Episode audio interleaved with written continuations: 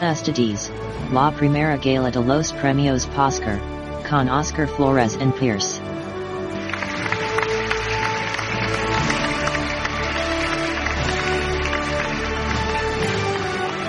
Hola y bienvenidos a esta gala de los Oscars. El día de hoy me encuentro con nuestra bellísima Pierce.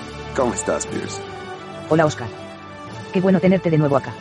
A pesar de que yo sola era suficiente para presentar este evento, pero no importa, igual yo sí estaré en los otros programas. Qué graciosa, Pierce. Yo también te quiero mucho. La deplorable y poco conocida Academia de Sinagoga, con una increíble cantidad de tres miembros, igual de deplorables, desea darles la bienvenida este año a la entrega de los Oscar. Un intento por salirnos de la rutina de recibir los premios tradicionales como llevamos años haciendo e intentar al menos entender por qué una película recibe la codiciada estatuilla. No porque sea bonita o muy buena, sino porque hay varios factores que influyen en tal decisión. Por eso los invitamos a escuchar tres creídos que creen saber de qué están hablando y que se esfuerzan por definir una película usando más que las típicas y muy frustrantes frases de se lo merecía va a ganar. Sí, es posible decir más que esas cosas. Por favor, acomódense e intenten disfrutar de esto. Seguimos contigo, Corso Papacito. Gracias. Ok, los Oscar no significan calidad. Tengámoslo de una vez claro, hay muchas películas que se quedaron por fuera de estos premios que la verdad merecían más que algunas. Y a lo largo de la historia. Y a lo largo de la historia, a Nicolás ya nos ha hablado de su problema con los premios Oscar del 94, creo que sea. 98 y 94. 94 y 98. Shakespeare enamoras, buena película, pero no, bueno. No lo Y además que es América, los americanos aman las películas de todo lo que tenga que ver con la guerra. Sí. No y Salvando es una gran película, pero las del 94 son Qué difíciles por... Pues que es difícil. Forrest Gump, Pulp Fiction y Sueños de Libertad. Eh, Fue un año complicado, no lo niega. Uf, difícil, difícil. Yo me voy por eh, Shawshank, porque Ah. es como mi favorita y yo veo a Forrest cuando quiero disimular que mi estupidez puede llevarme algo más allá de ser un simple Me estúpido. perdí, estamos hablando de los Oscars de este año del 98. No, vamos a hablar acá en este episodio de los Oscar del 98. Estos eran del 94. Ah, pero... Igual, vamos a hablar de ambos. Bueno, hay una cosa que ayer hablaba con un amigo y que me parece que es bueno para partir con el episodio y es cómo eh, es muy complicado ser objetivo dentro de una crítica de premios, es muy complicado juzgar un premio. Ustedes no pueden criticar de misma manera Pulp Fiction que a Forrest Gump y es un ejemplo claro porque pasó en unos Pues es que juzgar las películas en general es, pues no sé, no se, no se puede porque es algo subjetivo. Es una materia muy gris y que no tiene unos puntos de referencia claros. Pero igual, basándonos en nuestra pretensión, en nuestras opiniones personales, vamos a hablar hoy de los premios Oscar de este año, porque hay que reconocerlo, fue un muy buen año para el cine, al menos en mi opinión. Siento que hubo muy buenas películas y que el nivel subió a comparación del año pasado, que fue un poco del orto. Los últimos años han sido... Es el, Malitos. es el efecto Oscar, todos los años uno dice eso y luego llega el siguiente año y uno se da cuenta que efectivamente lo anterior fue un asco. Sí, es verdad. No, no, no. De hecho, yo me acuerdo que la- el año pasado hablábamos en- antes de los Oscar y yo decía, marica, este año las películas fueron muy malas, weón. Desde, Bir- desde el año de Birman, yo no recuerdo unos premios Oscar en los cuales yo me alegrara por las películas. El otro día estaba con Corso y le dijimos cuál fue la ganadora del año pasado y los dos, ese es el punto, nadie le Nadie importa. un ¿Quién ganó el año pasado? Green Book. Ah, uff, esa película es buena, buena. pero- Es ahí- buena, es cute, es Disney Channel. Que, Marica, Green Book Pues. está como al nivel de Hell or High Water de hace tres años. Es una película bien, chévere, casual, marica. Incluso Hell es mejor. yo- Bueno, obvio, no, no, no son comparables en nada, pero... Pero bueno, vamos a comenzar entonces a, con las categorías que dictan los premios Oscar. Vamos a empezar primero con actor. Categoría Mejor Actor. Los nominados son Adam Driver, Historia de un matrimonio. Antonio Banderas, Dolor y Gloria. Leonardo DiCaprio, Érase una vez en Hollywood. Jonathan Price, Dos papas. Joaquín Phoenix, Joker.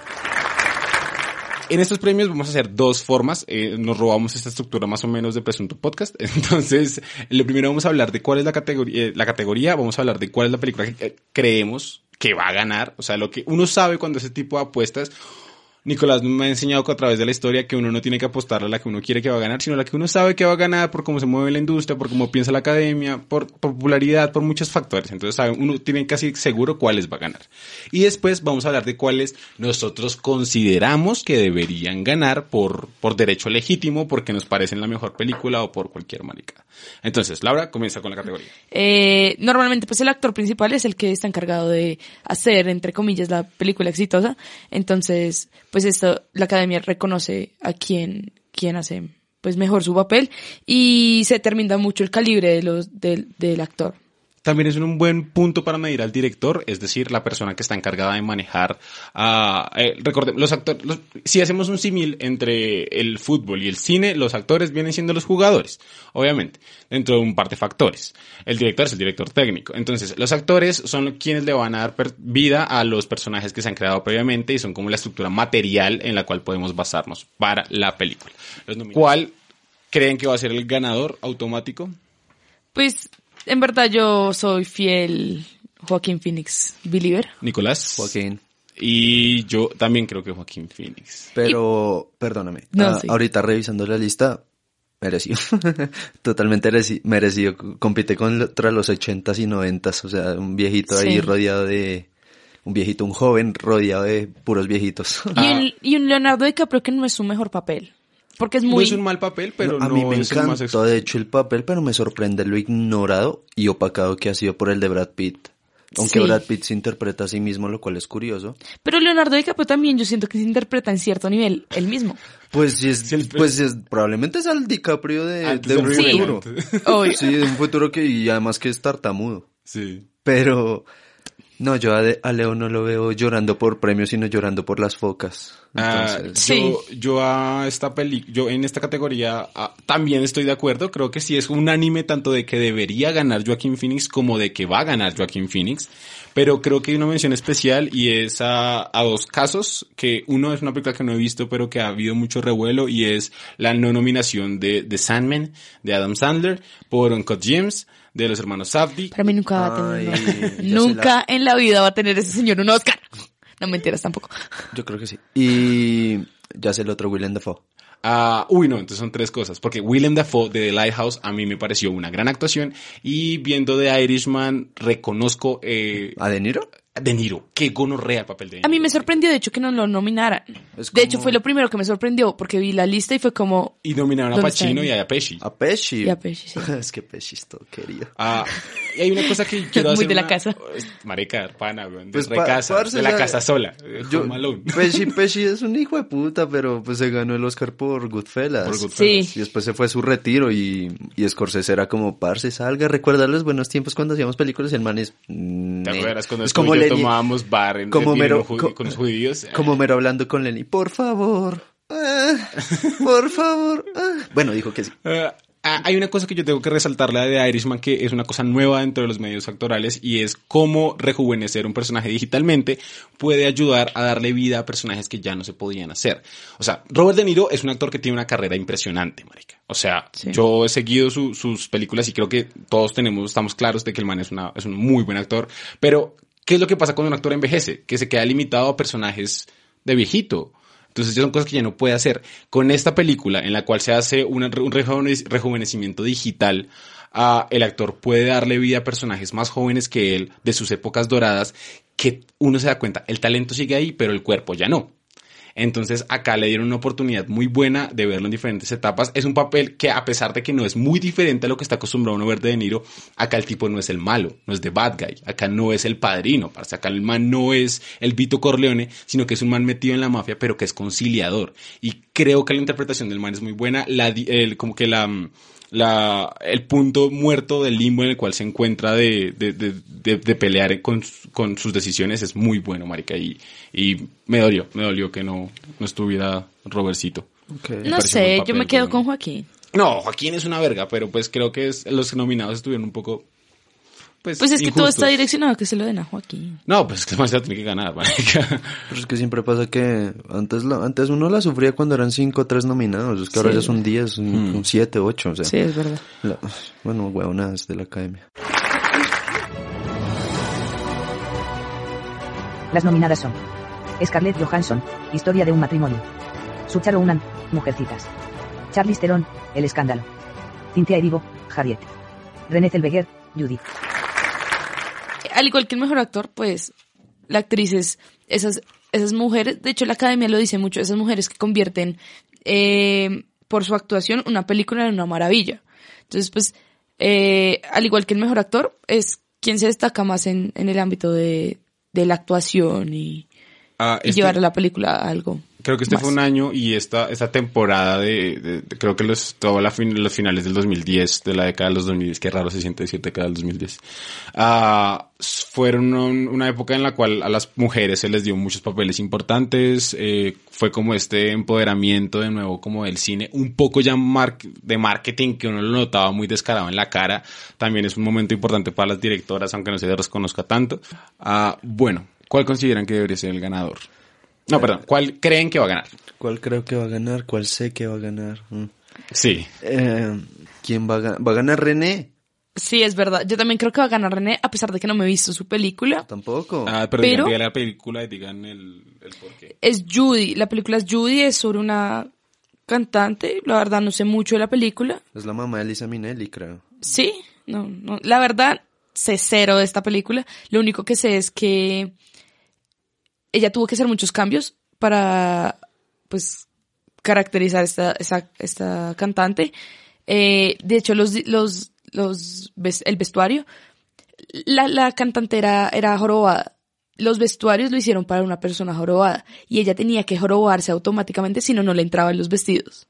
Tenía que ponerse lentes para que resaltaran sus ojos y el cambio físico es muy, pues, muy grande. O sea, ella es la que hizo el bebé, pues, la serie de Bridget Jones. Ah, que es, es una cosa que eh, era un comentario muy machista que había siempre. Me acuerdo un amigo mío que me decía, eh, René Zellweger aumentó kilos para Bridget Jones y nunca más fue capaz de bajarlos. Y después la vieja uno se da cuenta que la- tuvo una gran pérdida de, de papeles importantes durante Sí. un tiempo. Obviamente después René vuelve porque sí es una gran Con actriz. bebé Bridget Jones.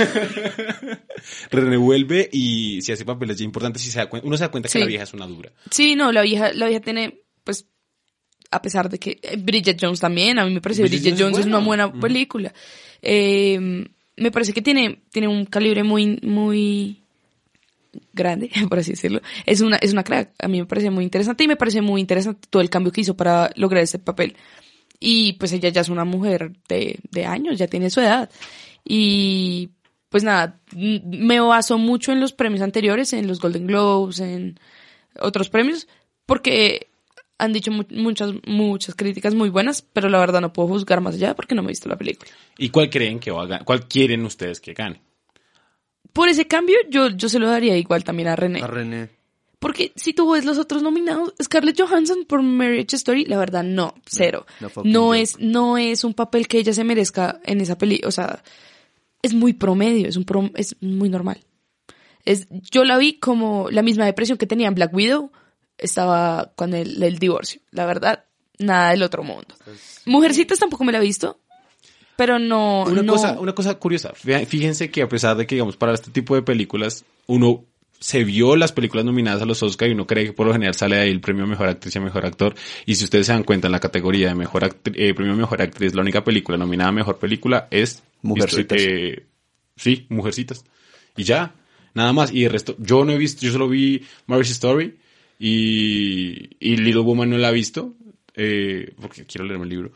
Pero fíjense que también hay, o sea, si ustedes miran mejor actor, sí están muchas de las películas nominadas a Oscar, pero de mejor película, mejor, me- mejor eh, actriz no están nominadas a mejor película. Como que también hay una, uno se puede fijar en ese tipo de vainas. Que hay mucho relleno. Sí, claro. absurdo, weón. Sí. Sí, la verdad, pues de, de mujeres solo me, pues de las que están nominadas a, a mujeres solo me he visto la actuación de, de Scarlett Johansson en Marriage Story y de resto no, pero sí, sí creo que puede estar entre, entre Charlize Theron porque ella también tuvo que hacer un cambio físico con maquillaje, pero no, me han dicho que no, no es nada del otro mundo, la verdad. Hay una cosa ahí que yo también me entro a preguntar y es cómo juzgar una cómo juzgar la actuación si digamos el papel a mí, a mí personalmente el papel de Scarlett Johansson me gustó me gustó muchísimo en Marriage Story pero lo que decía Lebro ahorita me hizo pensar es que claro el papel es de una persona normal común y corriente pero entonces De hecho, Scarlett Johansson ya se ha divorciado, o sea, eso está actuando como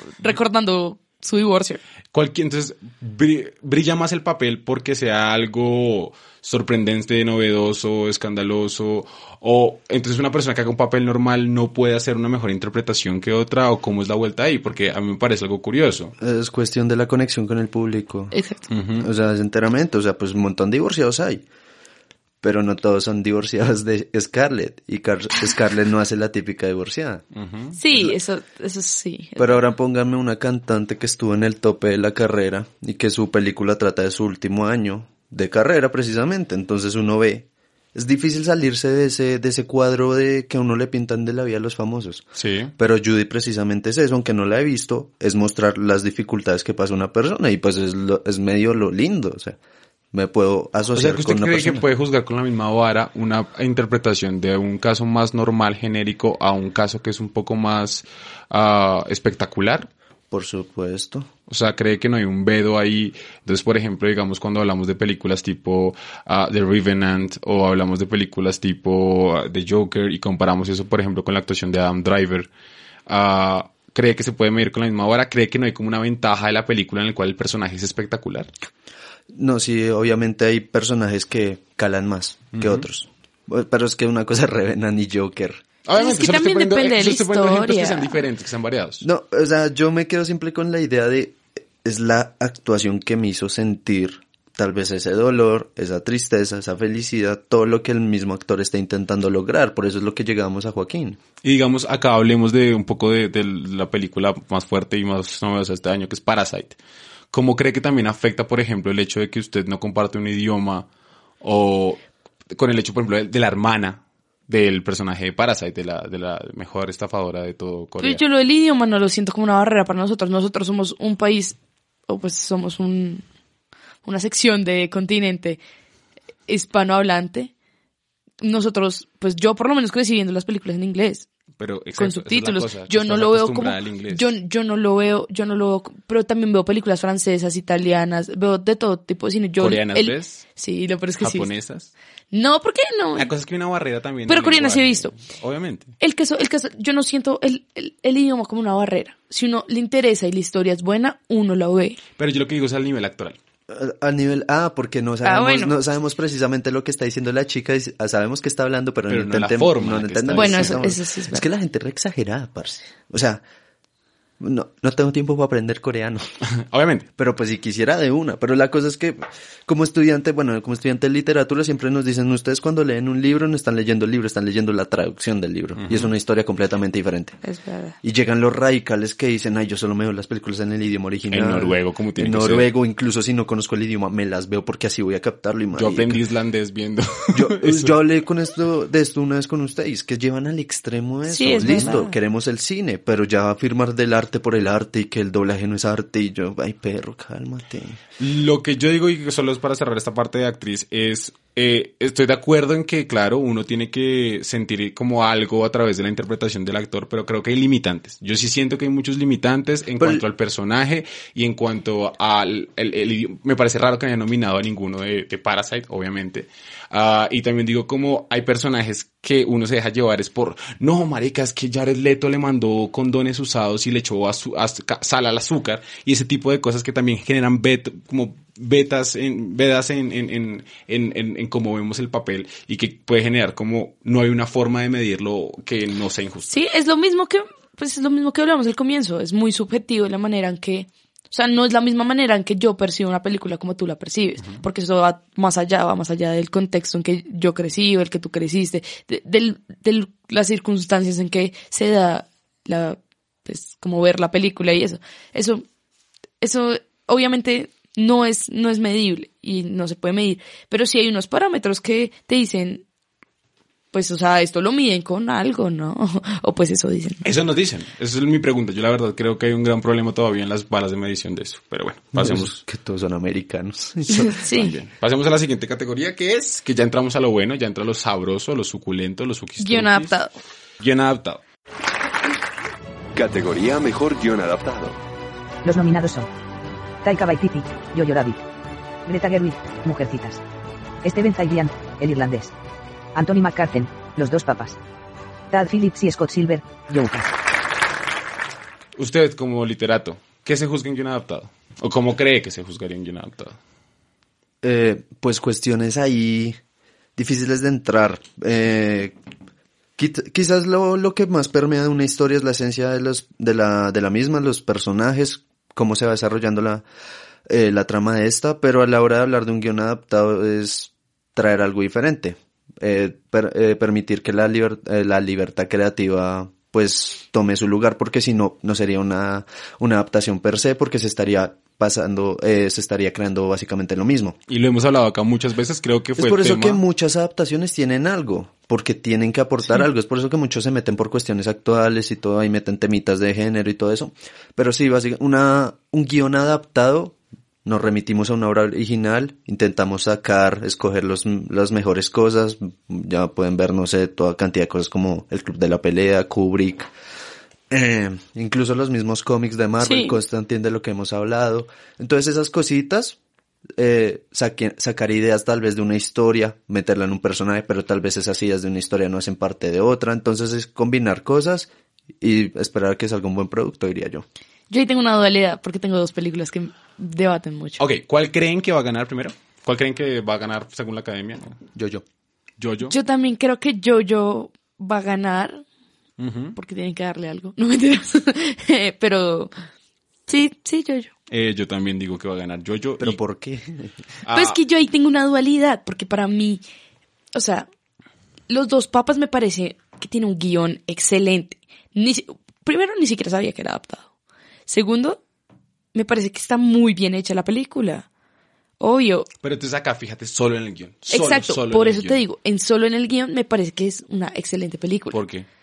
No sé, o sea, muchas veces no necesitan tener diálogos. La, la relación ¿Cuál Dos Papas? Es una película de solo diálogo. No, señora. Pues sí, o sea, sí, obviamente, no es 1917, obvio. Pero más allá de los diálogos, hay cosas que, el, o sea, no sé, yo eso como interacciones que muchas veces no necesitan diálogo. Ok, hay una cosa que creo Digamos que lo de la pizza. Creo que Nicolás no, no explicó y que, que es chévere como meterle extra y es que los guiones en audiovisual se basan obviamente también en diálogos, pero un guion implica las acciones que se generan dentro de la película. Eso hay un montón de cánones estrictos sobre eso, narrativas, estructuras, cosas así, pero que uno, uno conoce y aportan al crecimiento de la misma. Por ejemplo, yo creo que va a ganar Jojo porque la verdad eh, es una adaptación de un libro. Ah, es una temática muy compleja. Ah, creo que Pero aún la forma en que la abarca es increíble. es muy buena Sí, la forma en que la eso es abarca. verdad. Y si Y es una- remítanse a todas las películas de la Segunda Guerra Mundial, al niño con pijama de rayas, maricas, yo-yo con pijama de rayas. La Aparte- yo pensé mucho en la ladrona de libros, por ejemplo. Exacto, o sea, Sí. agarran la guerra desde la perspectiva de un niño, pero es que este niño es nazi, Y- como el de pijama de rayas. Eh, sí, Pero y un acá chino... utilizar, utilizar el concepto del niño para hablar del concepto de la guerra sin reducirlo a su a, a la- a lo cerdo que puede llegar a ser. Porque No, precisamente todas las de la Segunda Guerra lo abarcan desde eso, es lo, lo salvaje que fue la guerra, esto Sí. es desde la comedia. De hecho, de hecho es muy divertido ver, digamos, el amigo de Jojo. eh, personaje. es, es la verga, o sea, es No. lo que dicen, la, de- la demostración clara de la guerra a partir pues de, de la visión de un niño y cómo esas concepciones pues son divertidas en ciertas, porque es un- el, el niño es un fanático de, de ser nazi. Las juventudes hitlerianas. Sí. De eh, Hitler Jürgen. no, hay una cosa que a mí me encantó de la película, es que la película en su segunda, en su tercera parte, su tercer pe- pedazo, ah, es cruda as fuck. Es, es, es, es muy dura y uno ve cómo el Sí, niño sufre por las consecuencias de la, la forma de crianza que tuvo de el ser él. Cómo sufre. Creo que acá utiliza el concepto del niño de pijama de rayas, pero lo llevan a, a un extremo y es que es, es, es un tema muy complicado hablar de la Segunda Guerra Mundial siendo nazi. Obviamente nadie quiere justificar el nazismo, pero acá nos entran de facto con un personaje que sí lo justifica. La primera escena es nos, el amigo imaginario, man. nos muestran, nos muestran también que el, el, la justificación de este niño es una justificación falsa, inventada, y es, es como los nazis son como niños, se creen mentiras, se creen cuentos muy tontos. Sí, es verdad. Ah, y la tercera parte de la película es brutal en la medida que es cruda y los eventos que pasan a uno le recuerdan tanto a La vida es bella como Ladrona de libros, que es una película que a mí me gusta mucho. Ah, y también tiene un mensaje fuerte, una temática muy fuerte de, de, de actualidad, obviamente, como todas estas estructuras absolutistas. Ah, y yo, yo la verdad creo que por eso la consideré la academia. Creo que inclusive fue, fue, fue chévere que esta película naciera. Creo que Taika Waititi es como un, ¿cómo se llama el de Borat? Eh, Sasha Baron como un. Sacha Baron Cohen un poco menos, menos disruptivo, menos burdo, Sí. pero que igual tiene también un mensaje fuerte a lo que quiere decir la estructura norteamericana. Taika, Taika es un niño neozelandés, parce, todavía es un niño. Pero es un niño muy pilo, marica. Sí, es Taika verdad. es un man muy, muy inteligente. Muy inteligente. No, que tiene, un, tiene un valor de comedia muy fuerte y sabe hablar las cosas. Y en esta película habla cosas pesadas, pero en una forma que hasta Estados Unidos es tan estúpido de tragársela y dejar que pase. Porque eso es lo que es esta película. Es como, y de fondo te mete verdades como balas. Eh, es una Sí, gran, gran película y creo que Yo sería muy, muy feliz si, si Jojo gana. Yo le apostaría que Va- Jojo va ganara y la verdad me gustaría mucho que ganara, pero haría mención especial en, em, en Dos Papas. Sí, es que Es una gran película, creo que es del mismo director de, de Ciudad de Dios, pero digamos refiriéndome solo al aspecto del guion, creo que estos manes se pusieron a hablar de teología fuerte y pesada dentro de la película. La estructura de la película es de teología muy fuerte, es de una pelea que ha tenido el Vaticano consigo mismo durante muchos años. sí, parce, es como salir del closet para el Vaticano. Sí, exacto. Sí, es una pelea, es una pelea muy, muy, muy interesante. Y es una cosa que a mí me gustó y es que acá el guionista se tomó la libertad de escribir todo lo que se le dio la puta gana de cualquier lado, porque uno no sabe lo que pasa en los cónclaves, uno no sabe si realmente hubo esa, esa, esa conversación Bergoglio, Hop- no Sí, es un guion sí. no es un guion magistral. La verdad, no es un guion magistral porque muchos de los eventos no se sienten reales, se sienten un poco forzados. Algunos diálogos como cuando recuerdan su pasado en Argentina, pero la verdad es una película que tiene mucha filo- teología de fondo, mucha filosofía y muchos planteamientos actuales que la verdad valen la pena repasar sin hacer una oda al catolicismo. Sí, es lo verdad. cual me gusta bastante. Categoría Mejor Guión Original. Los nominados son Noah Baumbach, Historia de un matrimonio. Han In-won y Bong Joon-ho, Parásitos. Quentin Tarantino, Érase una vez en Hollywood. Christy Wilson Corns y Sam Mendes, 1917. Nicolás, Yo, yo ahí pasé un buen rato decidiendo. dudando, sí, fuerte. Marica, porque... Ah, para mí parásito. Fuck. o sea, yo creo que puede ganar. No sé por qué creo. Porque es que... Y es raro, usted no cree en Porque nadie, güey. yo no creo en nada, pero es que la película es increíble. Pero yo, sa- yo estaba entre Once Upon, porque Tarantino siempre se lleva su mejor guion ori- Porque eh, es un guionista de original no lo adaptado. negamos. Pero es que Parásitos me pareció increíble. Y yo dije, eso es una historia de verdad, algo diferente. Y pues si nos remitimos a Tarantino, está contando una, una versión paralela de lo, que, de lo que pudo haber sido en los 60, al final de la era del amor y todo eso. Y yo creo que la academia sigue tan, tan tradicional que van a decir, no, no podemos dejar a Tarantino así, debemos darle al menos un Oscar. Hmm. Pero yo creo que Parásitos... Yo, O sea, usted lo pone entre Parásitos y One Upon, por guion original. sí. Y a 1917. No, 1917 es eh, una gran película, no lo voy a negar. Es un guion relativamente simple, pero que se maneja muy bien. Eh, una, una película narrada en acciones, muy poco en diálogos. Eh, ahí la, la actuación prima más que el guion, diría yo. Pero volvemos a lo mismo, es una historia de la guerra. Y a los americanos aman eso, pero pues prefirieron darle un Oscar a Shakespeare enamorado que a, que a los valientes soldados del desembarco en Normandía, pero pues Del día de. del día de, pero no, o sea, guion original, no sabría decirlo, simplemente no, o sea, es una película de lo- tantas historias de todos los veteranos de guerra.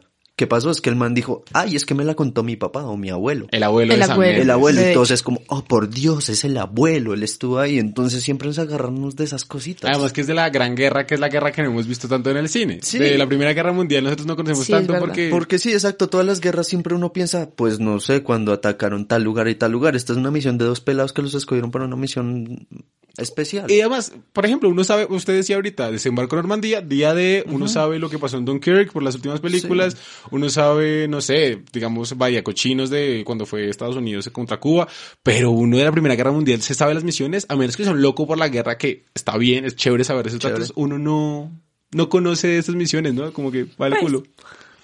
Es que es lo raro. Tal, eh, la primera, eh, hace cuestionarlo uno de qué tan olvidada está la primera No guerra. sé, yo a y por qué 1900 Hitler se llevó toda la, la popularidad. en la Porque. Guerra. Exacto. sí. Yo a 1917 le doy otros premios, pero lo que dice Nico, no, no le doy un guion adaptado. Original. Un gui- guion original porque ¿Tú cuál consideras que va a ganar y cuál consideras que debería ganar? yo, o sea, Nico sí me hizo entrar en esa dualidad y yo también duré mucho tiempo pensando el guion original porque Parásitos es una excelente película, me, me, me encantó y es una, pero la barrera del lenguaje, lo que dices, sí afecta a los americanos. Bueno, a los gringos, por así decirlo. Eh, yo creo que se la va a llevar Once Upon a Time, porque esto también es un, es un, es un, premio a, como a la redención. O sea, lo mismo pasó con Leonardo DiCaprio. Tanto dieron que no le daban Oscars a DiCaprio y le dieron un Oscar por un papel que tampoco es que sea la verga. ¿Me entiendes? Lo mismo va a pasar con Tarantino, le van a dar el Oscar. Porque es Tarantino. Porque ya él necesita un Oscar porque esta industria lo mide así. Yo también estoy de acuerdo con lo que dicen. Yo la verdad no considero tanto Once Upon a Time como para ganarla, pero la verdad es que viendo los demás oh, nominados creo que no, no hay nada tan sorprendente, excepto por Knives Out, que sé que es un muy buen guion. Knives es re buena, pero a mí me gustó harto, pero... eh, y lo que digo es como, bueno, sí, Tarantino es el más grande acá de nombres, eh, pues Ryan Johnson sería el segundo en orden, pero uh, sí, de pronto se lo ganaría. La verdad, yo solo tendría una opción en esta, en esta categoría por, por el talento que tiene el guion de Parásitos, pero creo que Parásitos vamos a hablarlo un poquito más adelante porque es una película que merece un capítulo solo en sí misma. Um, sí. Entonces, pues pasemos a la siguiente categoría. Yo creo que sí, que hay unanimidad de que, de que debería ganarlo Parásitos para mí al menos, Nicolás sí. también. Sí, yo también. Y de, de, que lo va a ganar de pronto es Once Upon a Time. Es, es, una gonorrea, es una gonogonorrea. En coreano eso se traduce muy buena Aquí película. no usamos estrellas, usamos gonogonorreas y la verga. es la gonoverga. Categoría Mejor Director. Los nominados son Martín Scorsese, el irlandés. Bong Joon-ho, Parásitos. Quentin Tarantino, Érase una vez en Hollywood. Tad Phillips, Joker. Sam Mendes, 1917. A la siguiente categoría, y ya llegamos a la parte sustanciosa, es mejor director. Director. Bueno. Yo ahí tengo una dualidad. Ah, yo quiero hablar una cosa y es importante que es un director.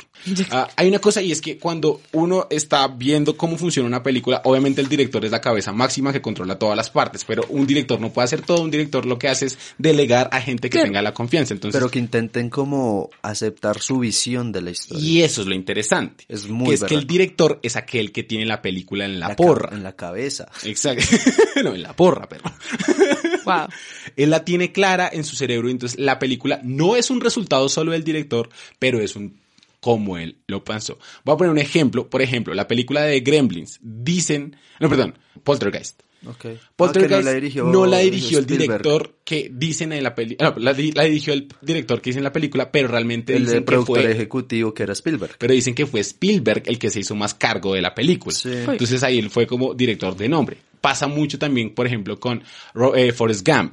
El director es Zemeckis, pero lo que dijeron fue que el material ya estaba muy trabajado cuando llegó Zemeckis a la idea y que simplemente como que aplicó lo que estaba escrito. Uno obviamente antes de grabar una película hace un storyboard y un montón de vainas previas.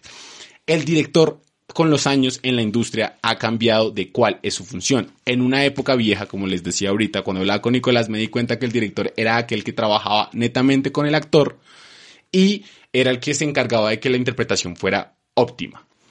Con el tiempo ha cambiado, por ejemplo, con directores como Fincher o Nolan, que son directores más de cámara. Entonces uno se da cuenta de que el estilo, por ejemplo, Fincher es un en- enfermo de mierda que le gusta todo grabarlo con una maldita pantalla azul, a pesar de que es una conversación dada en un cuartico. ¿Por qué? Porque está loco, marica.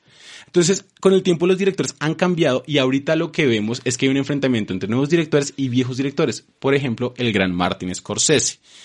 Gente que viene de teatro como Sam Mendes y directores nuevos como Todd Phillips.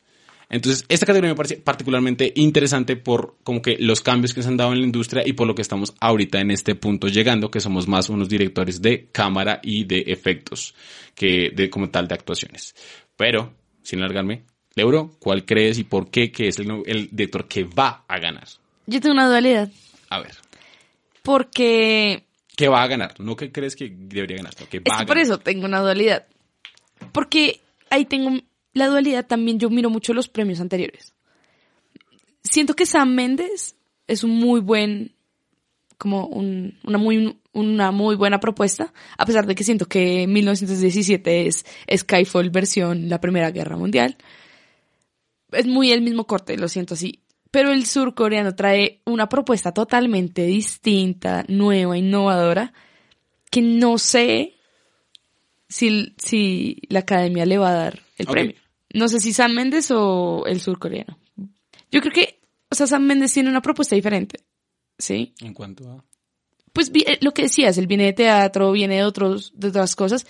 la, la, la película que él hace, o sea, 1917 es una película muy bien estructurada, me parece una película muy completa. Entonces siento que eso también, pues, encaja como todo el, el perfil de mejor director. Pero la propuesta de- del surcoreano de Bong Joon-ho es, es muy, muy diferente, muy innovadora y es una ruptura de lo que normalmente se hace. Yo se la daría a Parásitos. Mu- o sea, es que es lo mismo. Se la daría a Parásitos, pero también se la daría a 1917. Ok. Nicolás, ¿Cuál va a ganar? Méndez.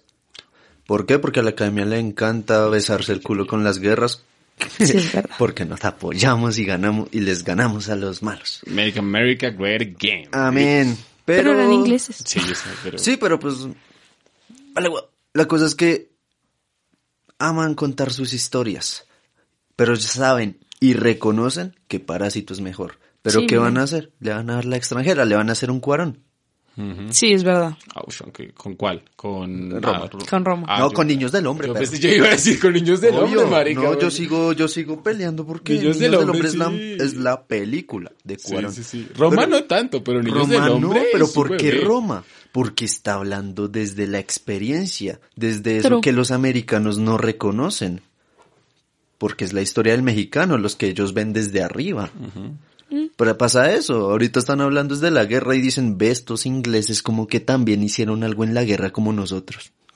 Además que recordemos cómo ven los americanos la guerra. Ah, miren, estamos viendo mierda a Europa. Marica, ayudamos. Bueno, sí, todo bien. Llegan y lo salvan. Exacto. Así lo Pero- ven los, los Pero la academia sabe eso y yo creo que estás, sabe el valor de Parásito. Porque en serio es algo innovador. Sí. Es una historia completamente nueva y completamente vigente en nuestra realidad. ¿Por qué cree que Bong Joon-ho se merece a mejor director? Uf, Específicamente. Creo que Parecido es una película que tiene una cuestión de dirección, una gonor- gonorrea, marica. Súper ¿Por qué la cree? yo, yo siempre me, re- me remito al término armonioso. eh, porque no sé, yo griego, el hijo de puta. ni siquiera. Yo cuando entré a la película, y algo bello de eso es que no sabía lo que iba a esperar, ¿y qué pasó? Me encontraba con una comedia, luego se tornó en un suspenso, luego en un drama. Pero todos, verdad. es- todos estos géneros convergían en una sola cuestión, las clases sociales, como Sí. vimos hoy, hoy en día. Era un mismo hilo conductor. Ajá, Siempre fue lo mismo. bajo el mundo del capitalismo. Y me parece que el director que sabe manifestar todos esos géneros, todas esas problemáticas sociales y mostrarlas no como un escupitajo en la cara, sino de a pedacitos con comedia, con drama, Sí. uno asociándose con esos personajes, la sabe hacer demasiado bien. Porque precisamente si el trabajo de director es hacer que todo un crew de no sé cuántas personas logren manifestar mi visión, el man lo hizo a la perfección Es verdad. lo hace de una manera tan, pero tan genial que uno apenas sale de la película y uno dice como, parce, acabo de ver mi vida y la vida de muchos en otro país, porque todos vivimos en ese mismo, como él Sí, dice, mundo llamado capitalismo. Hay una cosa muy bonita de lo que estás diciendo y es que... De lo que estás. de lo que estás diciendo, gordo. Y es, Estados Unidos lo que quiere hacer es universalizar su visión de mundo eh, a través del cine y de que todos ustedes son igual a nosotros. Co- Corea no está universalizando el mundo, sino que Corea hizo universal su película. Bong Joon-ho eh, lo que hizo fue, eh, él tenía una idea clara, yo lo decía a Nicolás, un día que hablamos de esto después de que vimos la película, Ah, hablamos- le- hablábamos con Nicolás y decíamos, Bong Joon-ho no creo que es una persona que esta película se le ocurrió, marica, cagando en el baño. ¿Qué tal que sí? ¿Es Puede un que baños sí, puede coreanos? que sí, pero la vaina es que yo creo que es algo, es una, es algo que él vi, él sintió, porque No, se nota el sentimiento total de lo que quiere expresar. Está muy claro y creo que lo dice. Y cuando el man habló, cuando tomó el discurso en los Golden Glove, ah, de cuando rompa la barrera, los subtítulos se darán cuenta que hay un mundo eh, maravilloso lleno de películas, se dio cuenta. Pero cuando el man dice la lucha de clases es una cuestión hasta de dolor, ahí está el alma de la película, se entiende. Es y que creo que lo que uno- desde... Marica, uno entiende Sí, lo que es- este man nos quiere decir. Es que el olor, parce, el, o- el olor es absurdo. Y son verdades como balas, marica. Es una película putamente buena. La va a llevar 1917 Es porque que es dijeron, absurdo. es guerra. Uno ve Parásito, Sí. se sube al Transmilenio y dice, hijo de puta, es cierto lo que el man dice. Es, es, es cierto, es, es una cuestión bastante, bastante buena y ahí es donde uno dice como este director me hizo sentir una gonorrea. Y no solo con los actores, porque los actores son muy buenos, sino con los tiros de cámara, con escenas tan simples, tan bobas como el montaje del durazno, marica. Ah, es, es una película muy rellena de, de- de arte. Categoría a Mejor Película. Las nominadas son Mujercitas Amy Pascal. 1917, Sam Mendes. Contra lo imposible, James Mangold. Joker, Tad Phillips. Érase una vez en Hollywood, Quentin Tarantino. Parásitos, Bong Joon-ho. El irlandés, Martin Scorsese. Jojo Rabbit, Taika Waititi. Historia de un matrimonio, Noah Bombach. Y ahora, ya, yo creo que hicimos un preámbulo breve, pero ah, el premio a mejor película, que siempre es el final de la gala, siempre es el momento donde todos esperan, donde se equivocan los presentadores. ah, Y gana La La Land. ustedes, antes de, de decir cuáles son los que ustedes deberían ganar o los que creen que va a ganar, ¿por qué creen que una película se merece el premio a mejor película? Ush, no sé, lo que decía ahorita, o sea, una película tiene que ser muy completa, tiene que hacerte sentir. O sea, yo siempre he sentido que la premisa del cine es que tú sientas algo. O sea, si tú ves una película y no sientes un culo, uno, no tienes alma, o dos, pues la película no es, no es tan wash. O no la consideras tan wash para ti, porque lo que decía al comienzo es muy subjetivo. Tengo una pelea con eso, pero o entiendo. Nicolás. Eh, quizás lo que dijo Leo lo hubiera tomado antes, cuando las películas tenían cierta novedad y el valor creativo se, se era reconocido. Pero la realidad es que una mejor película siempre ha sido otorgada porque tiene un mensaje contemporáneo y es vigente Claro. a algo que está pasando en el momento. Obviamente, mucho- suele haber muchos casos en que lo políticamente correcto supera lo que es verdad. Es una mejor película en cuestiones Sí. creativas de novedad. Y últimamente es lo que pasa. O Pero, sea, ¿por qué, qué- porque usted por qué considera que una película debería ganar el, el premio a mejor película? No por lo que sabemos que la academia tiene sus valores. ¿Yo por qué? Porque me eh, da una nueva visión de una historia, porque me la logra manifestar de una forma bella visualmente, me logra transportar. Y si salgo de la- del cine pensando algo que no había pensado antes, que me hace en serio cuestionar las cosas, para mí esa es una gran película. Yo creo que estoy un poco en contra de lo que dice Laura y es por el valor. Yo siento, obviamente, que las películas deben emocionar, marica. Ah, pero en ese orden de ideas, a, a mí me han emocionado tanto películas de Adam Sandler como de Avengers, como de Scorsese, como de Todd Phillips. Hay muchas películas que me han emocionado, pero el factor de emoción es una cuestión subjetiva y muy poco ah, de, de pensarla, ¿cierto? Es más de sentir, que es algo muy lindo. Qué lindo es sentir, pero qué lindo es pensar. Lo que dice Nicolás es algo que me puedo familiarizar un poquito más y es ese valor de cuando una película me hace pensar y me hace preguntarme muchas Ah, no, vainas, pensar. tiene un valor más fuerte. Obviamente, también hay unos valores de producción importantísimos, de que la película sea, esté bien hecha, pero creo que como yo tomo el cine fijo como un arte, creo que desde hace mucho tiempo se toma el cine como un arte, pero el valor de, de- del arte no es tan solo en el sentir, sino en la forma que utilizan para hacerme sentir. Exacto. El valor de una pintura no es simplemente el hiperrealismo, sino que a través de esa herramienta me haga pensar a mí algo. Y creo que es algo muy importante del cine. Hay películas que me han hecho, me dieron muy fuerte. Ah, Es el Joker, es una película que a mí este año me, me, me mató, pero creo que no, aunque me hizo pensar mucho, creo que Parasite lo hace en una cena. En una cena de Parasite yo puedo resumir el Joker, marica. Eh, mucho de lo que dice en, en la película y me hace pensar 20 mil cosas más y me hace dar cuenta y es, me, llega, me hace llegar a conclusiones a través de una puta película que tiene comedia. Entonces, creo que es un punto bueno de partida para verla, no solo los valores técnicos. Ahora, ¿cuál creen que va a ganar a mejor película? yo ahí tengo el debate, si va a ganar Joker o va a ganar 1917. Ok, chévere. ¿Por qué crees que la academia le va a dar ese premio a una de esas dos?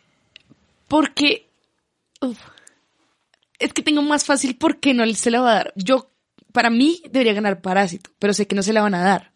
¿Por qué? Pues ya, ya hemos hablado mucho pues, del tema de, de no es lo que Estados Unidos y la academia, siendo gringa, está acostumbrada y no se la va a dar porque no es políticamente correcto, lo que decían. Pero Joker, como que ha creado tanto, como tanto ruido, tantas cosas, que eso muchas veces hace que la academia le dé el premio. O sea, La presión social. sí. Y, y 1917 también, por lo que decía Nico, es la, es la, es la visión, pues así, la visión imperialista de contar historias. Entonces es muy, muy por eso. Nicolás, ¿por qué cree? Va a ganar 1917, por lo que ya hemos discutido, regresar a, a, a la grandeza de, pues de los grandes. Entonces no, no le van a prestar atención a una película que está hablando desde la perspectiva de los que están abajo. A menos que sean americanos, negros o homosexuales.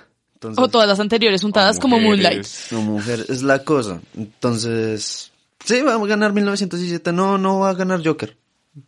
Es que raro, no sabría definirlo. Joker, yo lo, yo lo repito mucho y creo que intento manifestar una idea muy compleja ahí, pero es que no tengo las palabras para resumirla. Sí, Joker. Joker es personaje, no es película. Sí. La película es buena, pero flo- flojan muchas cosas, el personaje es lo que la mantiene viva y porque no sé cómo el director logró hacerse una buena película. Yo recaigo muchos en la música y en el trabajo de fotografía esa. Pero 1917 es probablemente la más probable a ganar. Yo creo que no va a ganar Joker precisamente porque... Ah, no, creo que podría ganar Joker y 1917. 1917 va a ganar, pero lo que podría hacer que Joker ganara sería la presión social netamente. Hay muchas veces que lo que hablamos de las películas es Pero- más de lo que el público quiere. Pero ahí está y- la cosa y la presión social, todas tienen.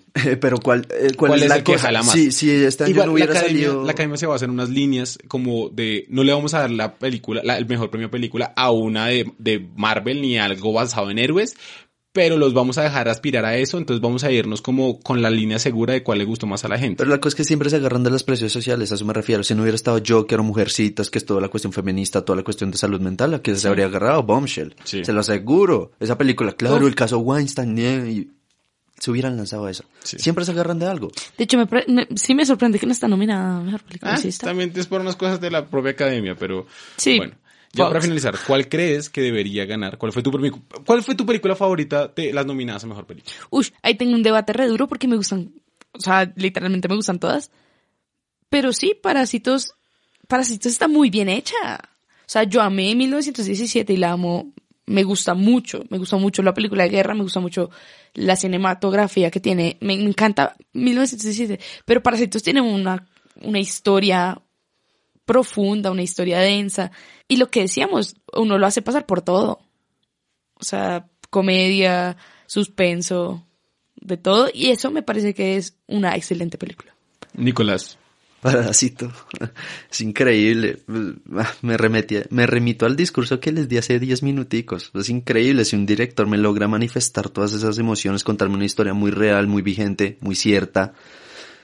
Y que me hace, y que a uno lo pone a cuestionar porque uno siempre dice, yo soy buena persona en este mundo. Luego uno va a lo que dije al Transmilenio, y pues no, perdona el comentario, entra un habitante de la calle y uno lo huele.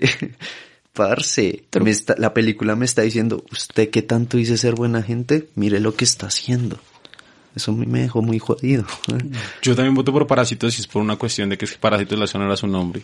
Ah, eh, eh, Bong Joon-ho en esta película se está nutriendo de lo que la academia quiere que no se nutran. Eh, Bong Joon-ho es un parásito, la película Parásito es un parásito dentro de la misma academia por el hecho de que eh, él sabe que ellos tienen que darle como un premio por el más, eh, el nuevo, el, el que tenemos que ah, meterlo. Bong Joon-ho se nutrió de eso para meterse dentro de los premios, ah, para demostrar que el cine coreano puede que inclusive, y es una tesis que estoy pensando mucho, es, marica, puede ser mejor que el norteamericano hace muchos años, o sea, Sobra. lo hemos visto, que Gonorrea, Train to Busan, ahorita que la vi, sí es una buena película, y las cosas más simples, las cosas más simples de- del cine coreano, como que entendieron el estilo norteamericano y lo han mejorado, solo han mejorado y mejorado y mejorado y mejorado, Hacía. y... me encanta el parásito que estuvo calladito ahí, ahí, ahí, aprendiendo ahí estuvo. y, Y, ya la- está listo y- para Y tomar. le dieron la oportunidad porque hay toca dar la oportunidad a alguien. Es como aquí vamos a salvar. Este es el Barrabás de, de, de- de- del César, que sería, sería la academia. Y fue puta, la gente ve Parasite y la gente termina de verla. Es como, ah, la vio solo porque está nominada a los Oscar, marica, pero fue, puta, ¿qué es este cine? ¿Qué es esta obra de arte? Este es el santo grial. Eh, esto es, es, es, un descubrimiento nuevo entre lo que la academia normalmente nos da. Y es un juego chévere porque la academia se le paró Bong Joon-ho y les dijo, vean películas. Vean películas que son diferentes a la mierda que ustedes ven. En una línea los definió, superen la barrera del subtítulo Del y van a conocer mucho buen cine. Les dijo, marica, vean otra cosa. Fue un cachetadón y lo hizo calladito. Lo hizo como sus personajes. Él se metió, la familia, la familia de la película de Parásito es la academia y Bong Joon-ho es esa familia que se va metiendo poco a poco. Y Parásito no solo se lo merece por el hecho de ser, de ser diferente al resto, sino porque realmente es la forma de mostrarnos, jueputa, el cine es político y el cine es lucha de clases. Y ya, nada más. Gonorrea. Ah, gracias por estos premios, señor Nicolás. A ustedes por la oportunidad. Nos vemos. No, pues Bong Joon-ho. Al euro. Gracias. Yo soy Sebastián Corso y gracias por quedarse hasta el final con nosotros. Que estén muy bien. Oscar, seguimos contigo. Estos fueron los premios Póscar en Cinegoga. Si te gustó, recomiéndalo a algún amigo. Recuerda seguirnos en nuestras redes sociales, arroba Cinegoga Oficial. Mi nombre es Oscar Flores y recuerde seguirme en mis redes sociales, arroba Oscar Flores 1612 en Instagram y en Twitter, arroba Barba Falsa 12. Gracias por escuchar.